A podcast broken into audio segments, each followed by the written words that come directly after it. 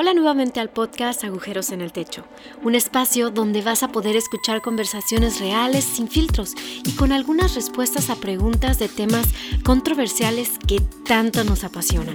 Te invitamos a escuchar esto con tu mejor taza de café, porque esto se pondrá buenísimo. Que disfrutes este episodio.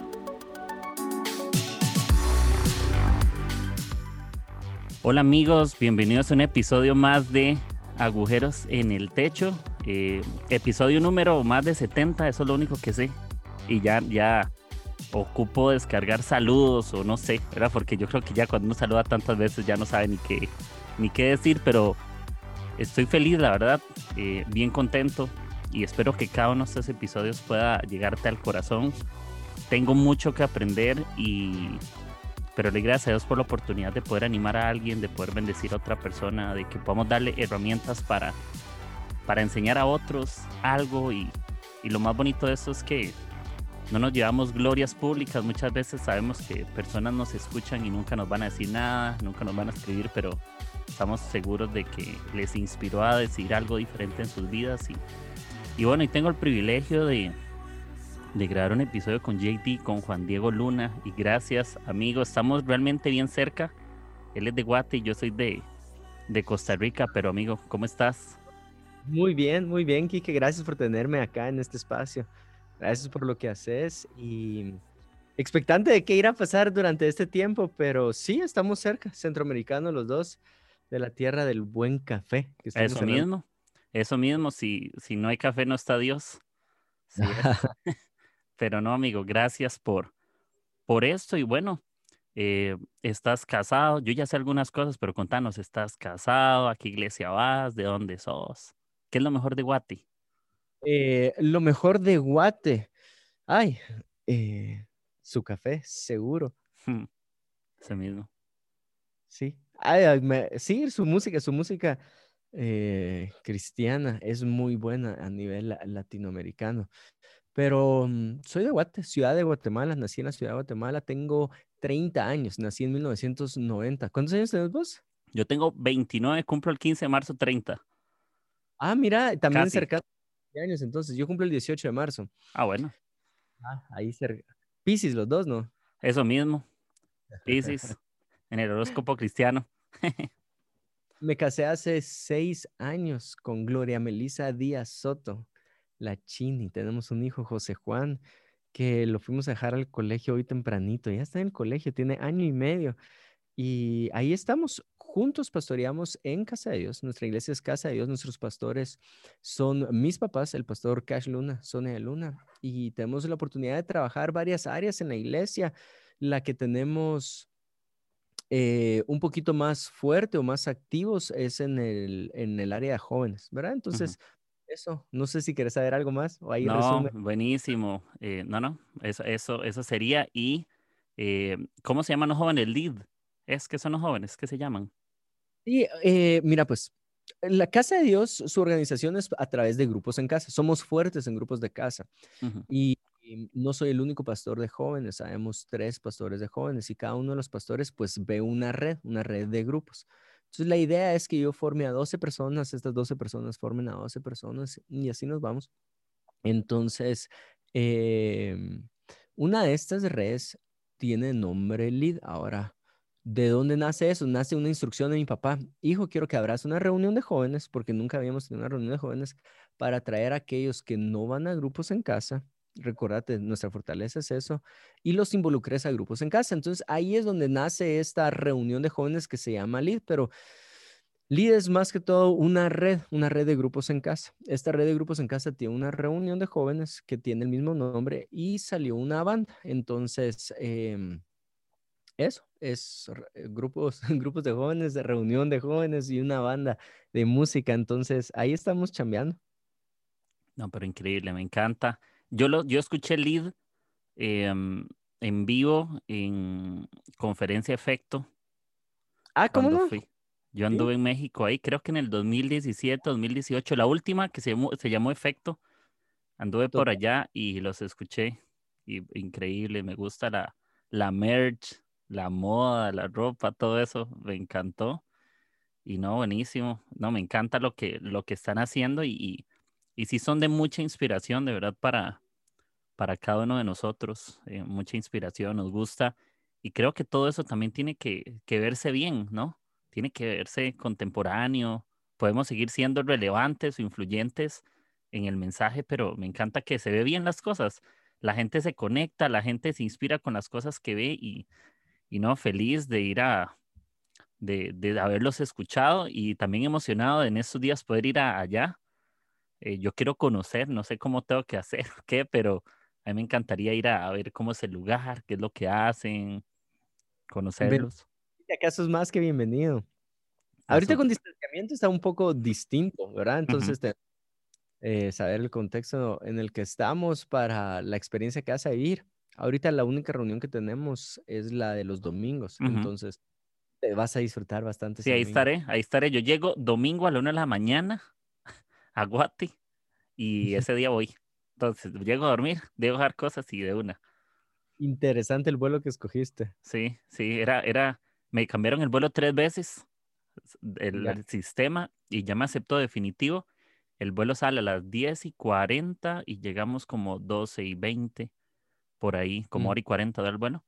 Entonces nosotros dijimos, bueno, ahí acá es, es, el, es el vuelo que hay y si cambiamos otro horario de día, nos cobran como 100 dólares más solo por irnos en la mañana. Y yo no, ¿para qué vamos a pagar más si, si solamente es por la hora? Igual nos recogen en el, en el aeropuerto, nos llegan a la casa.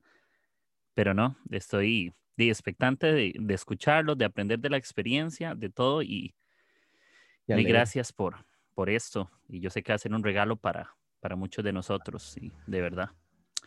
Y bueno, amigo, vamos a, vamos a entrar al tema, que es un tema bastante sensible para algunos. No es un tema tal vez que hay demasiadas cosas que hablar y es sobre, sobre el porno, sobre pornografía y por qué la gente relaciona demasiado la pornografía con los hombres, ¿no? Como si solo los hombres lucharan y las chicas no. Entonces, eh, a mí me gustaría pensar, por ejemplo, preguntarte, eh, ¿qué pensás del porno, de cómo, por ejemplo, está entrando o por qué esa lucha es tan secreta en, nosotros, en nuestra sociedad, por qué la gente no lo habla o por qué no todas las iglesias son abiertas a hablar y, y que tal vez es más fácil hablar del Espíritu Santo, de la gracia, del amor de Dios, pero no del porno o de relaciones que no están bien, por ejemplo. O hay chicos de novios que sirven y son jóvenes o adultos y no se han casado y tienen relaciones sexuales y se suben y no lo pueden confesar porque los quitan del liderazgo. Ese miedo de decir, como que me castigan. Entonces, por ejemplo, ¿cómo, ¿cómo es la influencia que hoy tiene y, qué crees que, cómo nos está dañando, por ejemplo, ahorita eso? Sí, buenísimo. Creo que preguntaste bastante, entonces intentemos. Somos, nosotros somos ticos, entonces eh, revolvemos los temas. eh, primero está en la misma página. Sí, es una batalla real. Em, está, o sea, sí, es, está presente, está presente en más de las personas que nosotros nos imaginamos que esté. Entonces, estamos en la misma página reconociendo que es una batalla real. Igual, es una batalla que la gente por varias razones decide llevarla a escondidas, llevarla sola. Y cada caso es Entonces, siempre batallamos con generalizar este tema en, una plataforma o e, en un espacio como un podcast, porque cada persona tiene una situación distinta. Eh, cada persona es única y sus batallas también son únicas. Entonces, eh, la pornografía no está solo recientemente eh, y es de ahorita, o sea, venimos con un el ser humano viene con una historia de desórdenes sexuales y dentro de esos desórdenes sexuales obviamente entra la pornografía. Lo que ha hecho ahorita cada uno de los dispositivos es que la vuelve más accesible. Antes tal vez no tenía la misma accesibilidad que tiene ahora, ¿verdad? Eh, en culturas pasadas tenías que asistir a un lugar para poder eh, suplir estos deseos carnales desordenados. Después ya cuando empieza eh, todos los medios impresos, pues se vuelve un poquito más accesible. Ahora con los medios digitales es todavía más accesible, ¿verdad? Entonces, eh, es una batalla real. Ahora, ¿por qué la gente decide llevarlo a escondidas? Y ahí tal vez podría decir, hay diferentes grupos de por qué las personas deciden llevar esta batalla a escondidas. Y la primera que se me viene a la mente es obviamente por el tema de vergüenza, ¿verdad? Eh, nadie en un contexto cristiano o de iglesia, nadie va a sentirse cómodo admitiendo que tiene un problema, sobre todo en el área sexual, un desorden sexual. No es un tema de conversación, así como, hey, fíjense que he tenido este desorden sexual y sigo batallando con este desorden sexual. No se da, ¿verdad? ¿Por qué? Porque vamos a pasar por un momento de vergüenza. Ahora, la vergüenza está muy ligada con el tema de cómo nosotros vemos humildad. Entonces, Mm. Obviamente no lo querés reconocer. ¿Por qué? Porque vas a pasar una vergüenza y me voy a agarrar de tus palabras. Lo que va a hacer este hecho es que me va, a, me va a hacer de menos. A nadie le gusta verse de menos. Entonces, e, el ser humano tiende a buscar esas plataformas. Y si yo digo, tengo este problema en esta área, estoy batallando con un desorden sexual, entonces rapidito podemos hacerlo de menos. Entonces, no estoy dispuesto a que mi orgullo pase por esa eh, que se vea perjudicado de esa forma. Entonces, eh, o sea, ¿para qué hablarlo? Mejor lo escondo, porque no quiero, no quiero salir o pasar esta vergüenza, ¿verdad? Eso podría ser un, camino. Otro camino es que depende mucho de la cultura de, tu iglesia.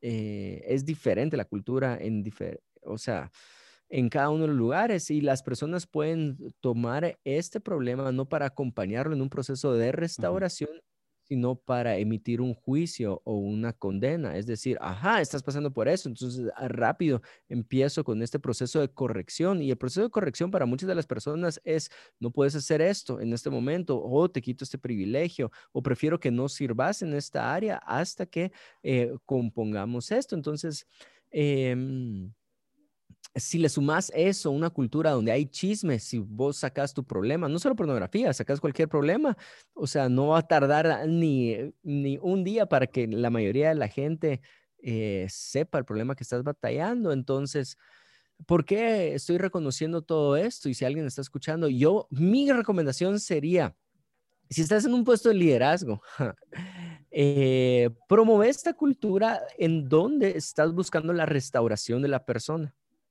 Yo le digo siempre a mi equipo, quiero que sepan algo, con un desorden sexual, Dios no se escandaliza de esta forma de, ay, no, Juan Diego está batallando con esto, ay, no, ¿qué, qué voy a hacer? ¿Verdad? Eh, Dios no se va a escandalizar de esa forma porque Él conoce todo, Él sabe todo. Lo que Dios puede hacer es tomar un papel activo en el proceso de restauración cuando em, encuentra un corazón humilde. Entonces, cada vez que voy a tener la oportunidad de hablar de este tema, tanto pornografía o como un desorden sexual, vas a ver que mi conversación va a aterrizar bastante a, el problema del orgullo y el beneficio de tener un corazón humilde. Entonces, nos podríamos ir por cada una de estas áreas, pero en, en grandes rasgos así lo veo yo. Si es un problema, si es un problema real, es un problema que está presente, es un problema que no se habla. Entonces lo que yo voy a buscar es que tu corazón encuentre este territorio humilde para reconocerlo, para decir, hey, tengo este problema, necesito hablarlo, necesito restaurarme, necesito rendir cuentas. Entonces, em, eso en cualquiera de los dos lugares que te encontres el día de hoy escuchando este podcast, si estás batallando con eso, te animo a que lo hables, que rindas cuentas, que busques un corazón humilde. Nadie puede salir de un desorden sexual sin corazón humilde. Y lo segundo, si tú eres un líder, es buscar este ambiente, esta cultura en tu equipo, eh, en donde preguntas constantemente este tema, donde rendís cuentas, donde no promueves el chisme, donde no señalas para hacer de menos a las personas, pero sí abrazas para restaurar a las personas. Eh, eso, Kike, creo que me fui una racha bien larga. No, me, gusta. Por ahí abordaría este tema, sí. No, me gusta y, y sí creo que es algo que, que como sociedad pasamos y la gente cree que la pornografía solo está en ver algo desnudo, que muchas veces la gente dice, vi pornografía porque vi cosas desnudas, pero también hasta la Biblia habla de que adulteramos con el corazón, ¿no? De que podrías estar buscando en Instagram algo con toda la intención de buscar pornografía y en autoengañarte, creer que fue por accidente.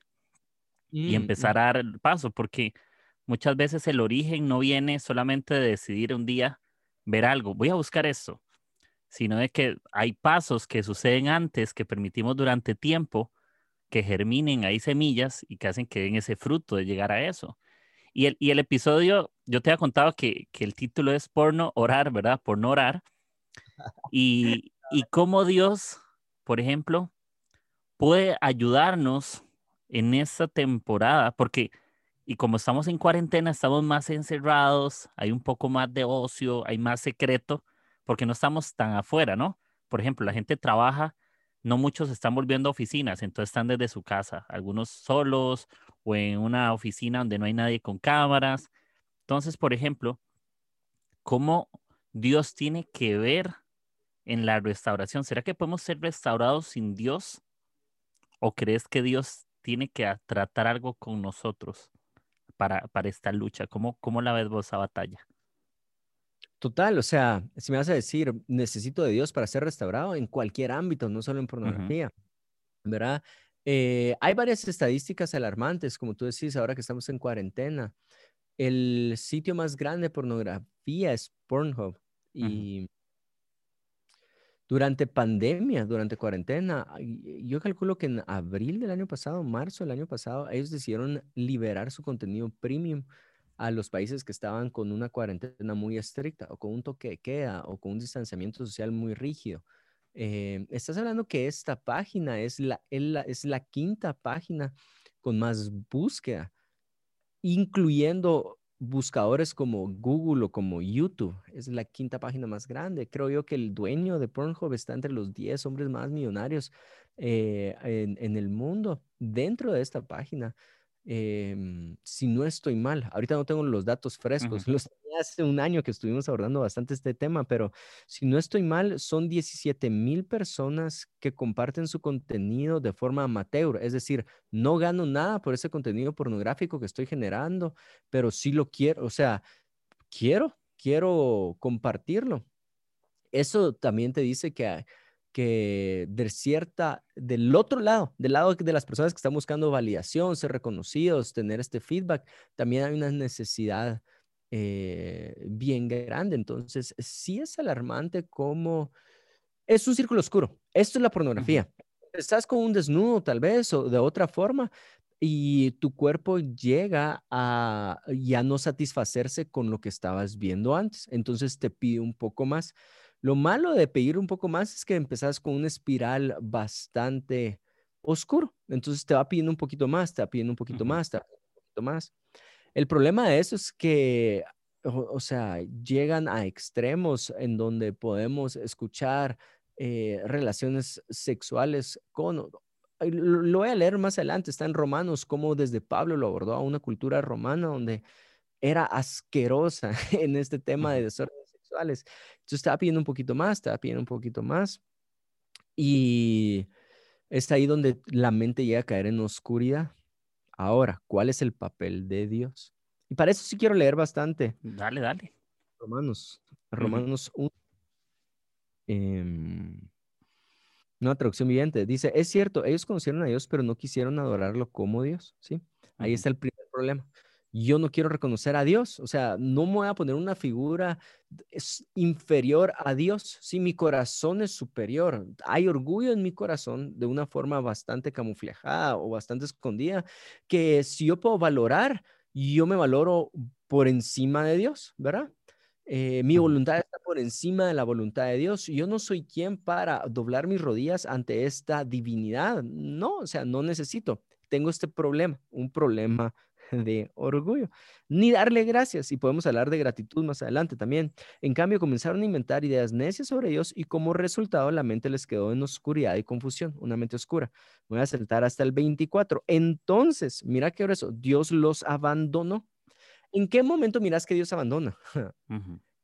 Eh, puedes leer la Biblia de pasta a pasta y Dios no es un Dios que abandona. De hecho, eh, Dios envió a su Hijo en, este espíritu misionero, en rescate. Ah, Él no estaba esperando que nosotros llegáramos allá porque la ley no pudo eh, cumplir eso, sino Él vino por nosotros. Es, es el encuentro de Jesús, ese es el Evangelio, el encuentro de Jesús para nosotros. Y el problema de la religión es que es nuestro esfuerzo de querer llegar a Dios y el Evangelio es el esfuerzo de Dios llegar a nosotros. Entonces Dios no abandona. Entonces cuando lees algo así como Dios abandonó, ¿en, en qué momento Dios abandona? Ah, el único momento en que Dios abandona es cuando la persona entra en este orgullo, buscar su propia voluntad. Y no es porque Dios quiso abandonar, es porque la otra persona dice, no te necesito, ¿verdad? Dios, buena onda, gracias, gracias por participar, pero no te necesito. Eh, ¿Cómo lo podemos aplicar en esta área sexual? Es como, Dios, gracias por todos tus consejos, gracias por orientar em, mis ideas acerca del sexo, mi orientación sexual. Em, los conceptos de cómo debería de ser esto en mi vida, buena onda, pero yo considero que este es el camino, ¿verdad? Yo considero que no hay ningún problema en tener relaciones sexuales con mi novia si al final acabo me voy a casar con ella y los dos amamos al Señor, ¿cuál es, cuál es el gran problema? Hasta podemos ver si somos compatibles sexualmente. Entonces, puedes ver ahí que eh, dejamos la voluntad de Dios y seguimos nuestra voluntad. Y eso se llama orgullo. No necesariamente dejamos una ley y seguimos una ley que nosotros consideramos superior.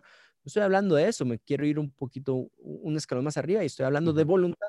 Entonces, Dios los abandonó para que hicieran cosas vergonzosas que deseaban en su corazón. Como resultado, usaron sus cuerpos para hacerse cosas viles y degradantes entre sí. Cambiaron la verdad acerca de Dios por una mentira. Y así rindieron culto y sirvieron a las cosas que Dios creó, pero no al Creador mismo, quien es digno de eterna alabanza. Amén. Por esa razón, Dios los abandonó a sus pasiones vergonzosas. Aún las mujeres se rebelaron contra la forma natural de tener relaciones sexuales. Sí, o sea, ahí ya no es natural. Ah, ya, ya, imagínate esa cultura. Mm, ya no lo están teniendo en forma natural imagínate todo lo, lo que no sea natural en esas pasiones oscuras habían caído.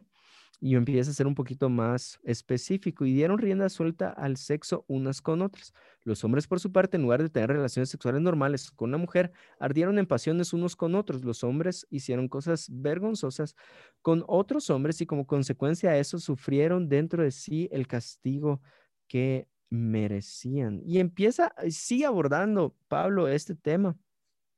Llega al punto donde dice, inventaron formas de pecar, o sea, esa forma ni existía cerca del pecado y ustedes la inventaron, ¿verdad? Y entonces ahí da lugar a un montón de cosas oscuras. Pero lo que voy es lo siguiente, por no orar. Básicamente. Aquí está la puerta más grande para que tu mente caiga en confusión, en no querer adorar a Dios, en no reconocerlo como superior. Y entonces, ¿qué es lo que sucede? Tu mente empieza a querer complacerte, a buscar un poquito más, a buscar un poquito más, a buscar un poquito más. Dejas de dar gracias y entonces caíste hasta el punto donde inventaste formas de pecar. Entonces, mi consejo para todos los que están escuchando eso es, regresa, que tu corazón regrese a un territorio de humildad. Y si querés salir, porque ya tenés una atadura bien grande, hay una práctica que te va a hacer salir de esto. Y es una práctica espiritual, una disciplina espiritual. Y la primera es adoración. No puedes salir de una atadura sexual enorme si no estás dispuesto a adorar. Ahora, adorar no hay que tomarlo como, ah, qué romántico. O sea, si viene eh, tal banda, o sea, si me traes a Hilson United, fijo, está Tyus Smith enfrente, voy a levantar mis manos, voy a adorar. ¿Cómo no si van a cantar Oceans, verdad?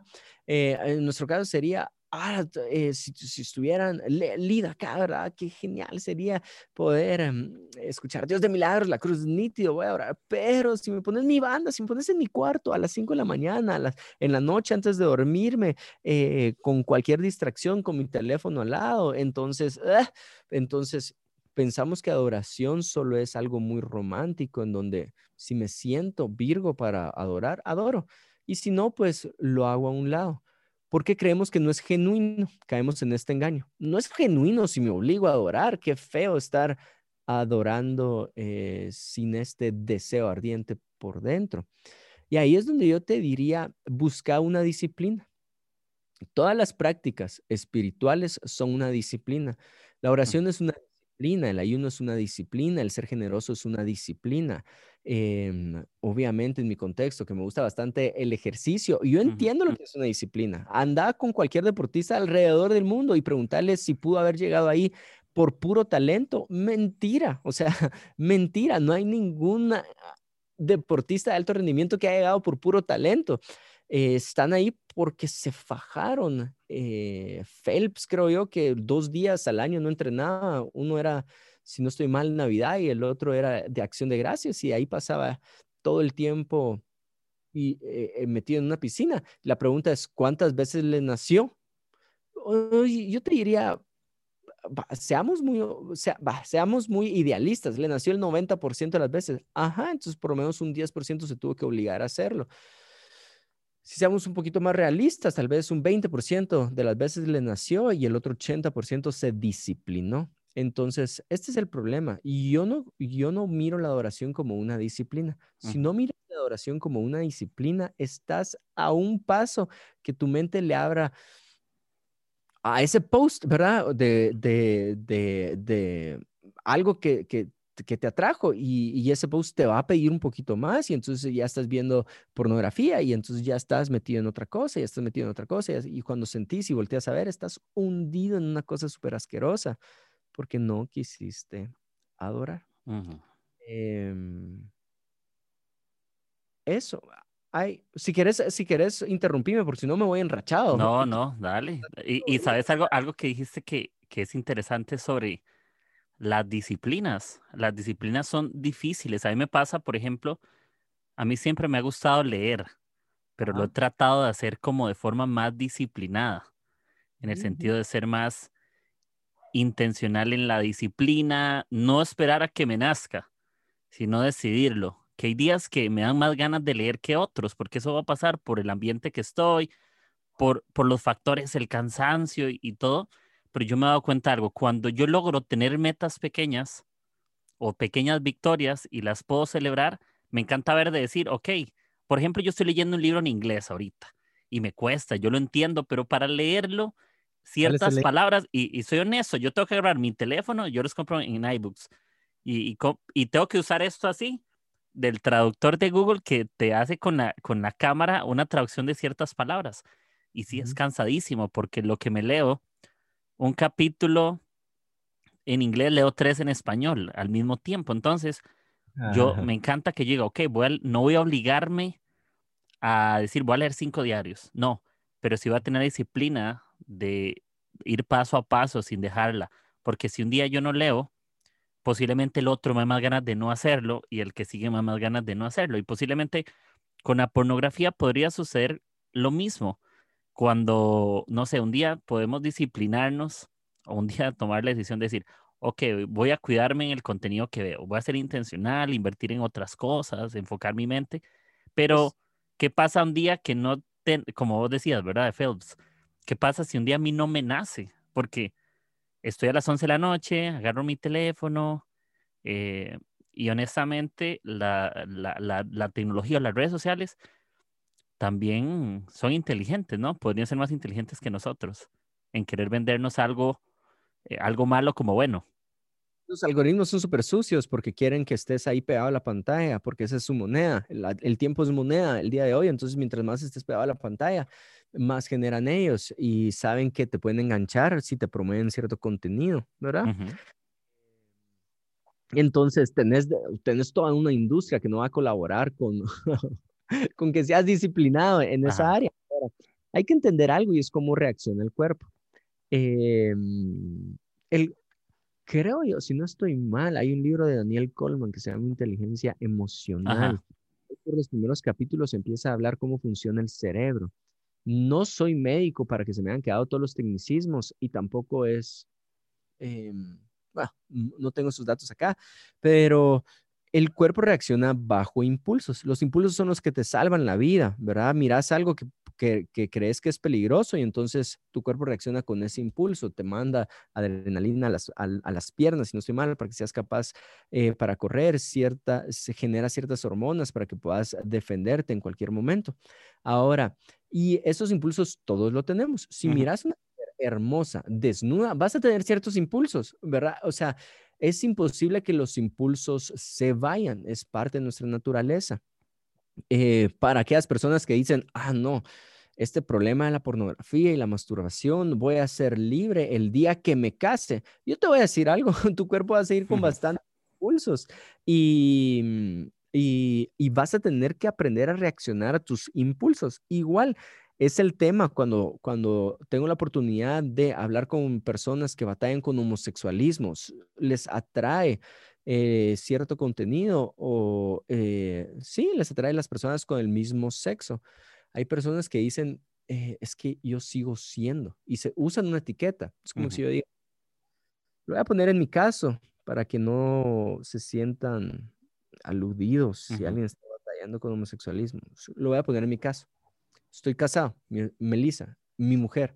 Le juré lealtad, fidelidad. Em, eso quiere decir que por cualquier mujer hermosa que pase enfrente, ¿voy a dejar de sentir impulsos? No, ¿verdad? Sino yo voy a tener que aprender a sacrificar mi cuerpo todos los días. Pablo decía, esta es la forma en que debemos de adorar a Dios, este sacrificio de todos los días. Voy a aprender a sacrificar y a morir ese impulso todos los días porque juré fidelidad a mi esposa. No sé si me estoy explicando. Sí. Por el impulso. Entonces, ahora, ¿será que yo uso la etiqueta de soy infiel? ¡Ah! Por tener este impulso, soy infiel. Y mucha gente cuando lee el versículo, porque la deseaste en tu corazón y ya pecaste, mucha gente piensa que este deseo en su corazón es este impulso. Y te voy a quitar eso de encima. Por, todos somos tentados, pero porque si has tentado no sos pecador. Eh, Jesús fue tentado en todo, pero fue hallado sin pecado. Entonces, yo puedo tener este impulso, pero no me tacho de infiel. Las personas que tienen eh, este, esta lucha con homosexualismo, déjame decirte algo, vas a sentir los impulsos nuevamente, eh, incluso tal vez de una forma diaria o más constante que diario, pero no porque sintas esos impulsos seguís siendo homosexual o tener la etiqueta de homosexual. Lo que pasa, y él dice en Daniel Coleman, en este libro Inteligencia Emocional, obviamente lo que está abarcando es no te dejes controlar por la ira, ¿verdad? O sea, eh, no te dejes controlar por la tristeza. Es normal que sintas ira, es normal que sintas tristeza, pero no te vas a dejar controlar por la ira o no te vas a dejar controlar por, las, por la eh, tristeza. Lo que pasa después de un impulso a una acción son pensamientos y ahí es donde se puede encontrar el pecado. Yo siento el pero yo mato de una vez mi pensamiento. Ahora, yo siento el impulso, pero eh, alimento el pensamiento, no tardará en que generes una acción pecaminosa. Entonces, cuando dicen la mente, ustedes porque la desean en su corazón, es porque ya en tu mente empezaste a generar todo esto, si la tengo, si la deseo, o estos escenarios sexuales desordenados, entonces caíste en pecado. ¿Por qué? Porque no supiste lidiar con tu impulso. Entonces, mucha gente se condena con el impulso. No te condenes con el impulso, solo ordena tus pensamientos. Eh, mucha gente se etiqueta con el impulso. No te etiquetes con el impulso, solo ordena tus pensamientos.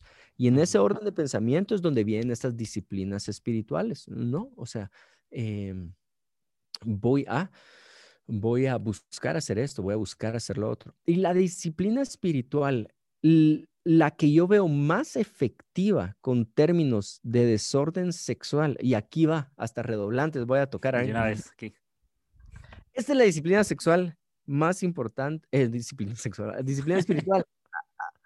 Maté toda la, todo, todo, toda la inspiración.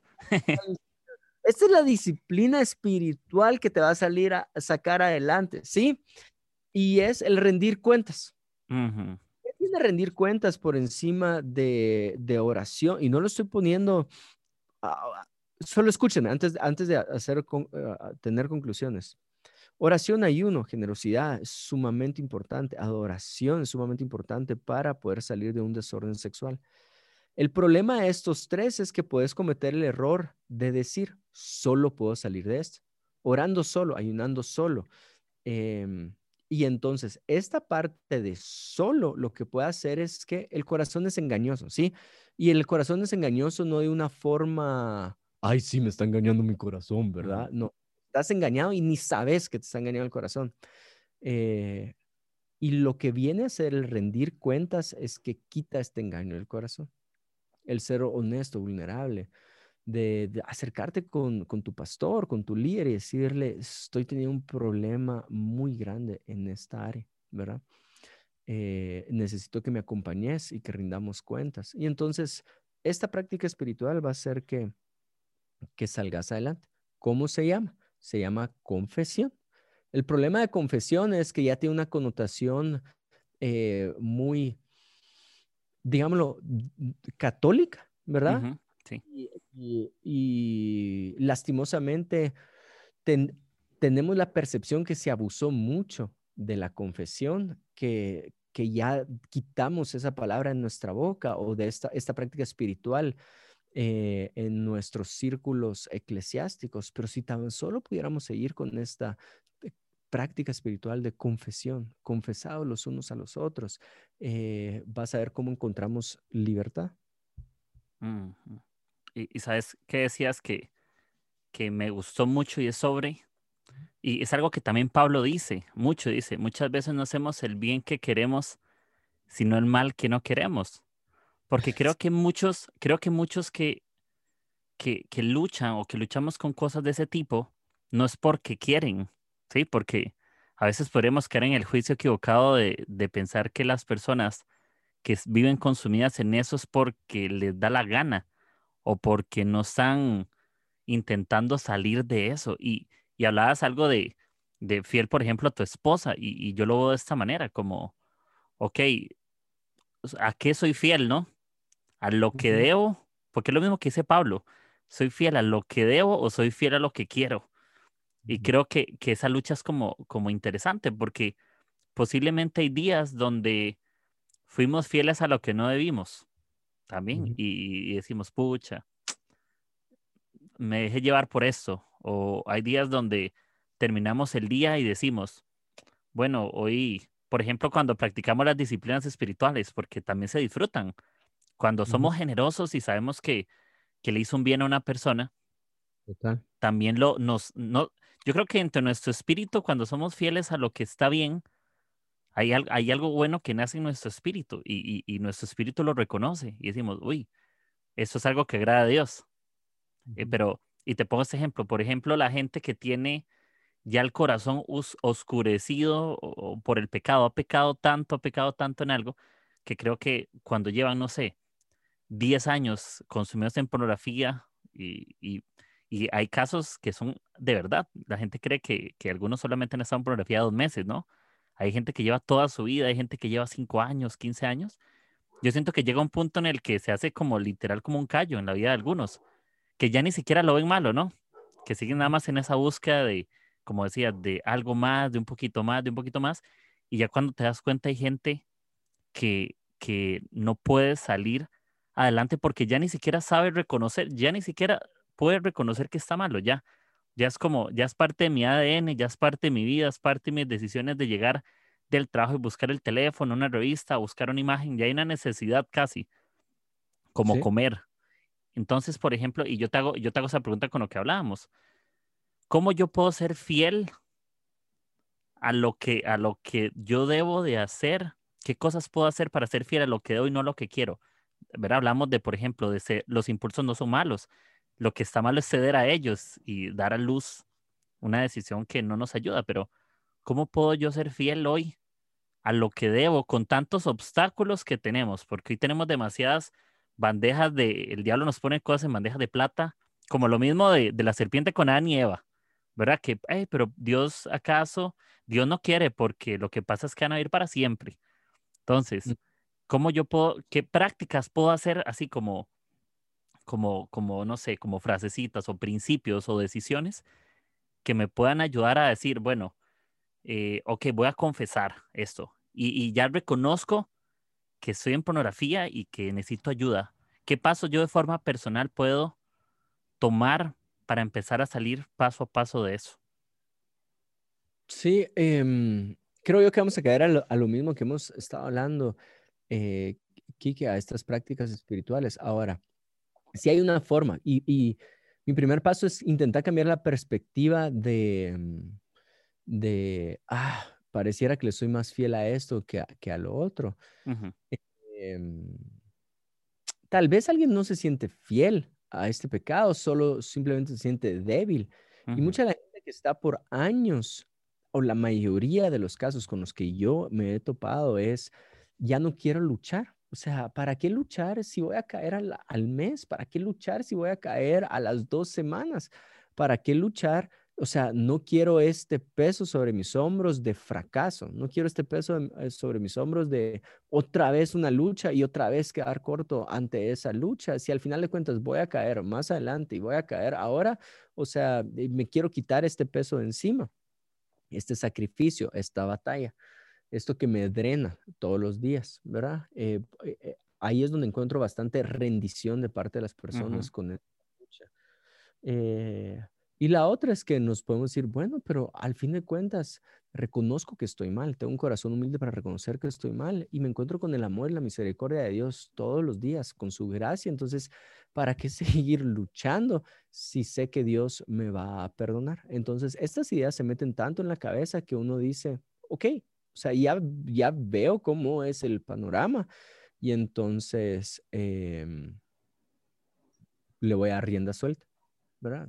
Entonces, mi primer consejo para, para, para una persona que se podría encontrar en esta situación es, es una pelea diaria. Em, es un sacrificio diario, entonces no es una lucha en la que te vas a graduar. Nunca te vas a graduar de esta lucha aquí, que yo, Juan Diego, nunca me voy a graduar de esta lucha, eh, de esta lucha de desorden sexual. ¿verdad? Nunca me voy a grabar. Hasta el día de hoy la tengo que seguir tomando todos los días. El problema que yo piense que me gradué, entonces voy a decir, ah, a mí no me va a afectar hablarle a esta mujer que no es mi esposa, porque, o sea, ya me gradué de esta lucha, ¿no? Entonces eso me va a tener como todos los días estoy dispuesto a que se sacrifique, que me drene, que tome parte de, de mis fuerzas este tema. De eso se trata, de eso se trata para todos. Entonces, eh, tal vez tú decís, ¿para qué voy a luchar si más adelante voy a volver a caer? Qué, qué, horrible cargar con este peso y, volver a sentirme culpable, avergonzado. Entonces, ya no solo estás evitando este sentimiento de fracaso, estás evitando el sentimiento de vergüenza y estás evitando el sentimiento de culpa. Entonces, todos los días, dale todos los días. Y ese sería mi ánimo, mi exhortación para ti es de todos los días. Hoy lograste Virgo, mañana es un nuevo día. Salí a pelearlo otra vez y Virgo, mañana es otro nuevo día y salí, a pelearlo nuevamente. Es todos los días, todos los días. No lleves la cuenta macro, lleva la cuenta de todos los días, todos los días. ¿Verdad? Eh, ese sería para mí. Y el segundo es, entiendo el amor de Jesús, vivo bajo la gracia del Señor en, o sea, he experimentado su misericordia todos los días y su gracia que me levanta a pesar de mis cantos, ¿verdad? A pesar de que me ponga tremenduki, ahí viene el Señor otra vez a rescatarme. Pero yo no puedo hacer de esto un estilo de vida en el que yo diga, ah, ¿para qué seguir peleando si Jesús me va a rescatar cada vez que yo caiga? Ahora tienes que entender dos áreas. Jesús te puede rescatar y tu salvación está asegurada, pero no necesariamente porque seas salvo vas a vivir el reino de Dios o una vida plena. Entonces, Dios te puede salvar todos los días por tu canturreada, sí, Ahora, que vas a disfrutar tus relaciones sexuales cuando te llegues a casar, que vas a tener este placer sexual, que tú y tu esposa se van a disfrutar mutuamente, que van a tener ese gozo y ese disfrute, eh, esta plenitud, ¿sí? Es, esta plenitud que Jesús quiere para cada una de nuestras áreas, esta plenitud en, en, tu vida, no la vas a tener. ¿Por qué? Porque todos los días decidiste no luchar eso. Entonces, cuando estés en el cuarto y estés tu esposa hermosa enfrente tuya, desnuda enfrente tuya, vas a querer algo más, vas a querer todas estas, eh, tu cuerpo no va a ser excitado por esa realidad, porque tu cuerpo ha sido excitado por fantasías por los próximos 15 años, vas a vivir una vida plena en tu matrimonio, no, o sea, eh, eh, no lo vas a lograr. Entonces, si tú decís, ah, pero Jesús el deseo de Jesús es salvarme todos los días y por eso me encuentro con su gracia todos los días. Yo te digo, sí, te la doy. Tenés toda la razón. Pero su deseo va más allá y es que tengas plenitud en todas las áreas de tu vida. Entonces, ah, vale la pena que sigas peleando eso porque hay plenitud en tu vida, una corona de vida, diría la Biblia. Ahora, eso con un tema. Ahora, la mente oscura y lastimosamente en, en mi vida solo he tenido un caso de estos de frente. Está comprobado, nuevamente, me, me cae mal que no tenga esos datos a la mano. Tranqui. Em, hay una depresión muy real ligada con la pornografía. Es decir, la realidad que te trae satisfacción no es la realidad que está eh, a tu alrededor, es esta realidad que solo existe en tu mente por las fantasías que has llevado entonces eh, a tu cabeza, estas imágenes que has llevado a tu cabeza. ¿A dónde, a dónde, a dónde quiero llegar? Esta persona es, ya, no, ya no le trae satisfacción su trabajo, satisfacción sus hijos, satisfacción eh, las pequeñas cosas de la vida, como disfrutarte una buena comida, como un buen tercer, un buen amanecer, porque su mente está tan absorbida por estas fantasías que entonces ya es gris, su vida es gris. Y el único momento que tiene colores es esta nueva fantasía. Eh, y regresa a su vida y es gris, y es gris, y entonces empiezan pensamientos suicidas, empiezan a querer a desligarte de esta realidad.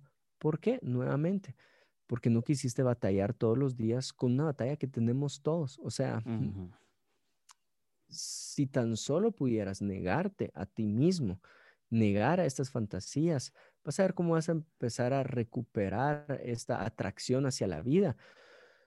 Eh, te alejas de estas fantasías si te pones en el aquí y en el ahora, entonces es más peligroso lo que nosotros creemos la pornografía y es más espiritual eh, lo que nosotros creemos el adorar.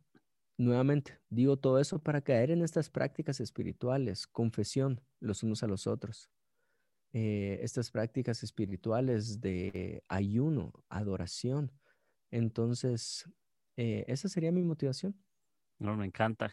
Buen, buen efecto de cierre esa de la luz. Me encantó. que, que, quedó tu cara así. yo dije, se fue el internet. No, no. No, no, pero creo, creo que eso que decís es súper cierto y es con respecto a que también tenemos que aprender a que nos va a costar. Sí va a tener que costar, eh, va a dolerte. Muchísimo. Sí. Muchísimo. y, y, no, y yo creo que, que si vamos a estar ante situaciones donde de verdad nos va a costar un montón, porque posiblemente sí hay momentos donde, porque hay que ser honestos, cuando estamos con mucha gente o estamos en ambientes con personas, hay ciertos temas que no los hacemos no porque no queremos, sino porque no podemos, porque nos da vergüenza. Eh, honestamente, como la pornografía a veces es tan oculta, cuando llega la luz y cuando la gente se entera, no lo, yo no creo que nadie en un culto de una iglesia así, honestamente, sería muy, muy extraño que pasara, pero es como que empieza a haber eh, páginas pornográficas en un culto. ¿Por qué? Porque tienes el miedo de que alguien te vea, porque tienes la vergüenza de, la desnudez que ves. Pero ¿qué pasa si alguien está en su cuarto solo a la a medianoche, estuvo en redes sociales, vio cosas y se presta? porque es más fácil? Porque no hay cámaras, porque nadie te está viendo, lo único que te ve es tu conciencia, o, sabes que Dios te ve, pero como Dios no le va a andar diciendo a los demás lo que haces o no haces, tienes esa, esa como tranquilidad. Pero, pero eso que, que sea sobre las fantasías creo que es una realidad. Y, y vos crees que las fantasías, por ejemplo, se vayan de la gente, porque hay gente que podría decir, ok, yo renuncié a mis fantasías y estoy en una temporada donde me siento tranqui, pero las fantasías volverán, ¿Vos pensás que siempre volverán? Mira, pues el impulso siempre va a regresar, el impulso y las fantasías regresen depende qué tan buena es la persona para administrar sus pensamientos. Entonces, puede ser que ese impulso regresó en un contexto como el que tú estás poniendo, un escenario como el que tú estás poniendo, en su casa a las 11 de la noche, se metió a las redes sociales, una cosa le llevó a otra, y entonces em, tenés el impulso nuevamente. ¿Qué haces con ese impulso? Lo alimentas con pensamientos, regresó la fantasía así. El problema es que no todos tienen esta capacidad de administrar pensamientos y esa capacidad de administrar pensamientos viene con el kilometraje, ¿verdad? Viene con, con, eh, con el tiempo. Entonces, em, para responder tu pregunta, es, es muy probable, es altamente probable que las fantasías regresen. ¿Por qué? Porque le diste espacio a estos pensamientos mi consejo para cada uno es, hey, reconoce dónde obtenés estos impulsos, ¿verdad? ¿Qué, ¿En qué ambiente vas a sentir estos impulsos? Entonces es muy claro que si tu red social es este lugar donde tus generes estos impulsos, estos impulsos, estos impulsos y estás y voluntariamente te expusiste a eso, entonces tenés que tener una habilidad abismal para administrar pensamientos. Como la mayoría de nosotros no tenemos a la habilidad para administrar estos pensamientos, lo que hacemos es que nos ponemos en escenarios donde no genera estos impulsos. Es por eso que hay gente que dice, cerré mi red social. Entiendo por qué cerraste tu red social, porque no fuiste capaz de de administrar tus pensamientos cuando, cuando estos impulsos vinieron. Y entonces es válido porque, mm, nuevamente, una pareja, unos, unos novios tal vez se empezaron a besar solos en el carro eh, cuando los papás no estaban. Entonces te diste cuenta que este escenario donde alimentas tus impulsos es un escenario donde no están los papás en la casa. Entonces quitas ese escenario porque no querés este impulso, porque una vez viene el impulso, tu mente te absorbió. Entonces, em, eso sería, eso sería, las fantasías es muy probable que regresen porque le diste pensamientos a esos impulsos. No, me encanta, me encanta. Y lo, lo que hablas de los escenarios es una realidad de que, de que sí, ocupamos confiar en Dios y, y abrazarnos de, de, su verdad de que podemos ir adelante, pero me gustó mucho lo que decías de quitar escenarios. Es una realidad. Hay lugares o hay situaciones que tienen un alto grado de posibilidad de que puedan suceder cosas. Y yo creo que, que es como la típica frase que le dicen a los novios. Yo creo que todo el mundo lo dicen como, si son novios, no estén siempre solos. ¿Sí? ¿Verdad? No, no procuren estar solos. Yo creo que los papás, cuando regañan a sus hijos porque está con la novia en el cuarto y cosas así, yo creo que también hay un interés de por medio de cuidarlos. Y creo que, que Dios es igual con nosotros como papás, de que sí, a veces no podríamos entender eso y creemos que es, ay, usted no me entiende, o, o ahí ya nos creemos como, ya creo que el orgullo tiene mucho que ver de, de creernos autosuficientes, de decir, ah, yo, yo puedo estar ahí con ella y no va a pasar nada, y yo, yo le oré a Dios, no sé, muy, poniéndonos muy espirituales, yo le oré a Dios antes de que ella viniera y yo le dije, Señor, bendícenos, no va a pasar nada, porque creo que sí hay gente así, ¿entiendes? Que que podría llevar a espiritualizar todo.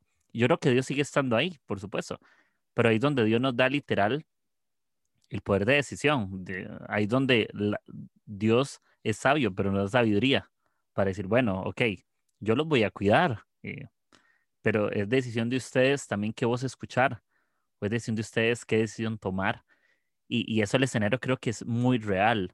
Muchas veces queremos como que cambiamos la perspectiva o, queremos tomar decisiones distintas sobre el mismo escenario y por eso es que fracasamos.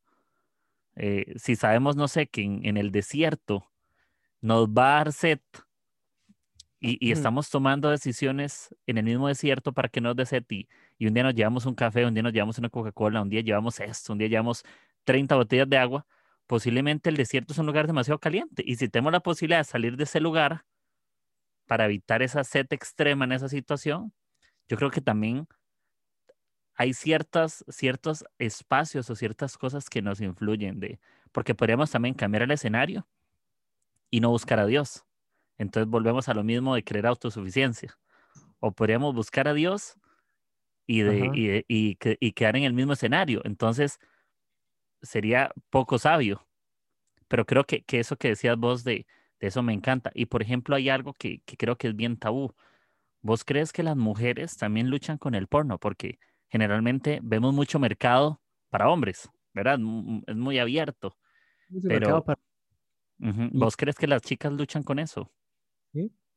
En los últimos años ha crecido mucho la estadística. Y, eh, de cuántas mujeres consumen pornografía. Y creo yo que en la adolescencia son más mujeres que hombres. No tengo esos datos, pero o sea, tampoco es gran ciencia. Cualquier persona que pueda mm, tener acceso a un buscador, puedes buscar las estadísticas de, consumo pornográfico y te vas a dar cuenta que sí. Sí, y eso, y eso yo creo que es una realidad de, de poder eh, decidir y tomar acción, porque a veces creemos que como no son la mayoría, no nos responsabilizamos de, de decidir, ¿verdad? Muchas veces creemos que como somos minoría, no nos va a caer la, la opción de, de eso, pero, pero no, yo creo que, que lo que hablamos me, me, gustó, me encantó. Creo que, que me gusta mucho que no solamente es hablar como de prácticas humanas o solo científico o de, o decir la típica frase, sacar el tele de tu cuarto, ¿verdad? Que lo hemos escuchado un montón de veces, hay que sacar el tele. Pues sí, hay ciertas decisiones que van a ayudar unos más que otros, pero creo que lo que hablabas, por ejemplo, de, de confiar en Dios, de, de, abrazar su misericordia, de, de los ambientes o los escenarios, de decidir y confiar en que Dios me quiere restaurar y que no me tengo que dar por vencido si hoy fallé. Porque a veces es como, ah, hoy fallé, ya fracasé todas mis batallas, ya fracasé, ya no soy bueno para la guerra. Es como un soldado que creemos que hoy no sabe y, y no sé, hizo un mal disparo y, no mató a nadie y, hubieron muchos heridos en su bando. Entonces ya, yo no soy, yo no soy un buen guerrero porque hoy no lo, no lo logré, pero capaz si lo intentas mañana, podría ser una victoria.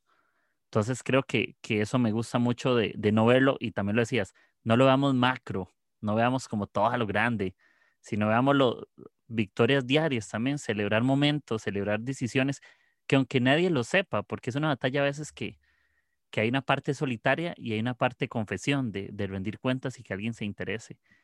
Pero, pero no, me encantó. Creo que, que ya espero este episodio que salga. Me encanta lo que decís.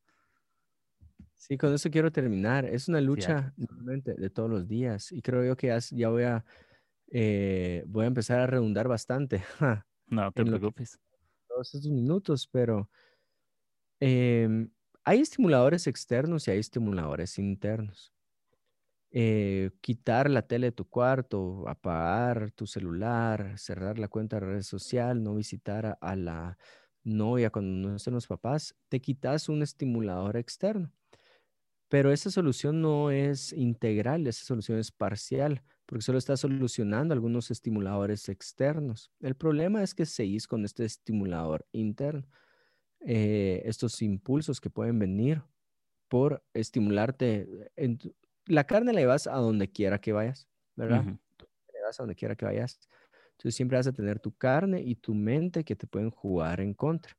Y es ahí donde la solución integral es poder tener, aplicar este dominio propio a los pensamientos. Cuando este dominio propio es muy complicado y, no conozco a una persona que sea capaz de hacerlo por su propia cuenta, y es ahí donde tenemos esta comunidad hermosa, la cual llamamos iglesia, y esta práctica espiritual hermosa, a la cual llamamos confesión, es donde tenemos que aplicar estas prácticas espirituales. Entonces, con esto quiero terminar. Mi primer consejo para el que esté escuchando esto es buscar a quien rendirle cuentas. Mi segundo consejo sería empezar con esta práctica espiritual que se llama adoración. Y créeme, si aplicas esta todos los días, si entendés que es una lucha que todos tenemos diaria, pero todos podemos vencerla diariamente, em, te va a ir bien, te va a ir bien en esta área. Así que eh, ánimo para adelante. Gracias, no, gracias eh, Juan Diego por esto y emocionado. Me encanta cuando escuchamos cosas porque creo que cuando uno graba uno trae a memoria lo que uno habla. A mí me sucede mucho. Yo lo escucho, yo, yo estoy con mi teléfono acá, y digo, tomé notas y digo, porque a veces creemos que es para los demás, pero muchas veces lo mismo que hablamos es para recordarnos a nosotros y, y, y, no, me encanta y más bien, pues gracias por, por este espacio y quiero hacer ahí como un anuncio. Escuchen Corazón de Luna, por favor. Eso, es, eso es un regalo para sus vidas. Es el podcast de eh, Juan Diego y, eh, y, tu esposa, ¿no? Es de los dos. Y, Meli. Ok, para que escuchen.